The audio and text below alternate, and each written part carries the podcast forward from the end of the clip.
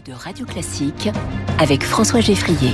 Il est 6h38. Avec les conseillers HSBC, experts de vos projets. Jusqu'où peut-on aller quand on est bien informé? Et c'est le moment de comment j'ai réussi. Bonjour euh, Niva Synthèse. Bonjour François. Bienvenue sur Radio Classique. Vous êtes la directrice générale de Parnasse. Parnasse, c'est un peu la banque privée euh, dans les télécoms en quelque sorte. Exactement François. Parnasse est une marque unique au monde qui a été créée par Orange il y a 16 ans. C'est pour ça que je suis ici parce que notre anniversaire c'était il y a deux jours. Donc euh, bon anniversaire. Récent. Merci beaucoup.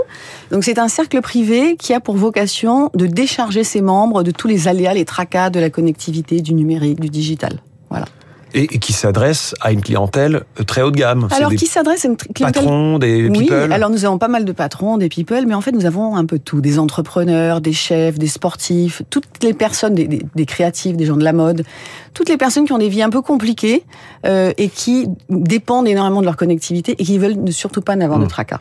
Donc il faut que ce soit obligation de résultat en quelque sorte sur le service. Absolument, obligation oui. de résultat. Et comment est venue l'idée de Parnasse euh, Alors, il y a 16 ans L'idée est venue, bon, une idée de génie. Euh, la direction générale d'Orange à l'époque a voulu tester, euh, comprendre ce que des gens qui avaient des vies complexes, comme je disais, qui voyageaient beaucoup, euh, qui, qui, étaient aussi en, en, en, quête de confidentialité et de sur-mesure, voulaient comme service. Euh, ils ont créé un laboratoire qui avait pour but de durer juste deux ans, une expérimentation. Ils avaient cette marque qui s'appelait Parnasse dans leur portefeuille, qui allait bien au projet, et en fait ils n'ont jamais le projet puisque il y a, cette, cette marque a trouvé son public. Il y a une vraie appétence justement pour des dirigeants euh, et, les profils que vous avez cités pour ce service en mesure. Aujourd'hui, nous sommes un service encore qui sert d'éclaireur à Orange en termes d'excellence client et en termes aussi de, de services et de prestations. Éclaireur, ça veut dire qu'il y a des services qui sont testés avant éventuellement d'être rajoutés sur des profils de clients un peu plus généralistes. Exactement, c'est-à-dire qu'on teste aussi des pratiques, des pratiques de relations clients, euh, mais aussi des services qui ensuite peuvent être dupliqués euh, ou en tout cas inspirer les offres notamment du grand public. Alors concrètement, ça donne quoi en, en termes de services en plus? Alors quand vous êtes chez Varnas, d'abord vous rentrez, vous avez, euh, j'ai envie de dire, la couche humaine est très importante. Vous avez un coach. J'ai des membres qui disent, bon coach, c'est le docteur, c'est finalement le médecin de famille.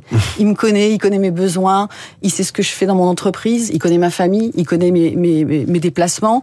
Euh, ce coach, il va venir à votre rencontre, il va être à la fois, dans, il va faire preuve de grande réactivité, mais aussi de proactivité par rapport à vos besoins. C'est pas la personne qui vous tient le téléphone portable à votre place qui vous suit partout quand même. Non, quand même pas. mais, par, mais, par, contre, il sait par exemple François que vous aviez envie du nouvel iPhone sur tel tel type d'iPhone avant sa sortie, il va vous le réserver.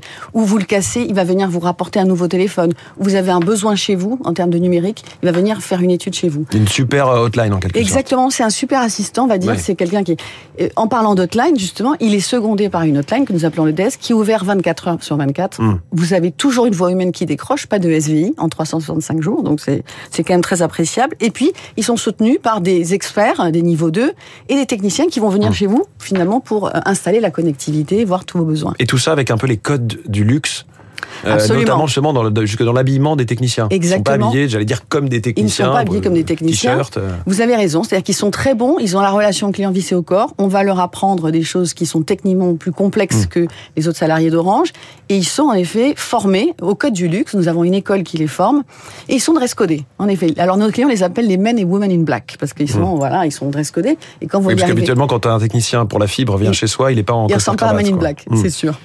Voilà, donc ça c'est ça c'est la première patte, ce qui est le premier levier qui est l'accompagnement humain. Ensuite, nous avons des offres et des solutions sur mesure, que ce soit sur le mobile, en termes ouais. de téléphonie mobile, mais aussi de prestations euh, euh, très haut de gamme en termes d'optimisation Wi-Fi, de domotique, d'assistance bureautique, de multimédia. Est-ce que les clients de Parnasse, qui sont donc euh, particuliers, cons surconsomment certains services, pardon ou parfois en font des demandes un petit peu uniques en leur genre pour des iPhones cassés à l'autre bout de la planète. Enfin, est-ce qu'il y a parfois des choses un peu insolites qui vous arrivent? Alors, je dirais, je ne sais pas si elles sont insolites. En tout cas, il y a, il y a, il y a une, une exigence qu'on soit là tout le temps. Mmh. Donc, euh, oui, j'ai mon téléphone cassé à l'autre bout de la planète. Comment le bloquez-vous pour pas ou, ou on me l'a volé Encore oui. plus grave, presque.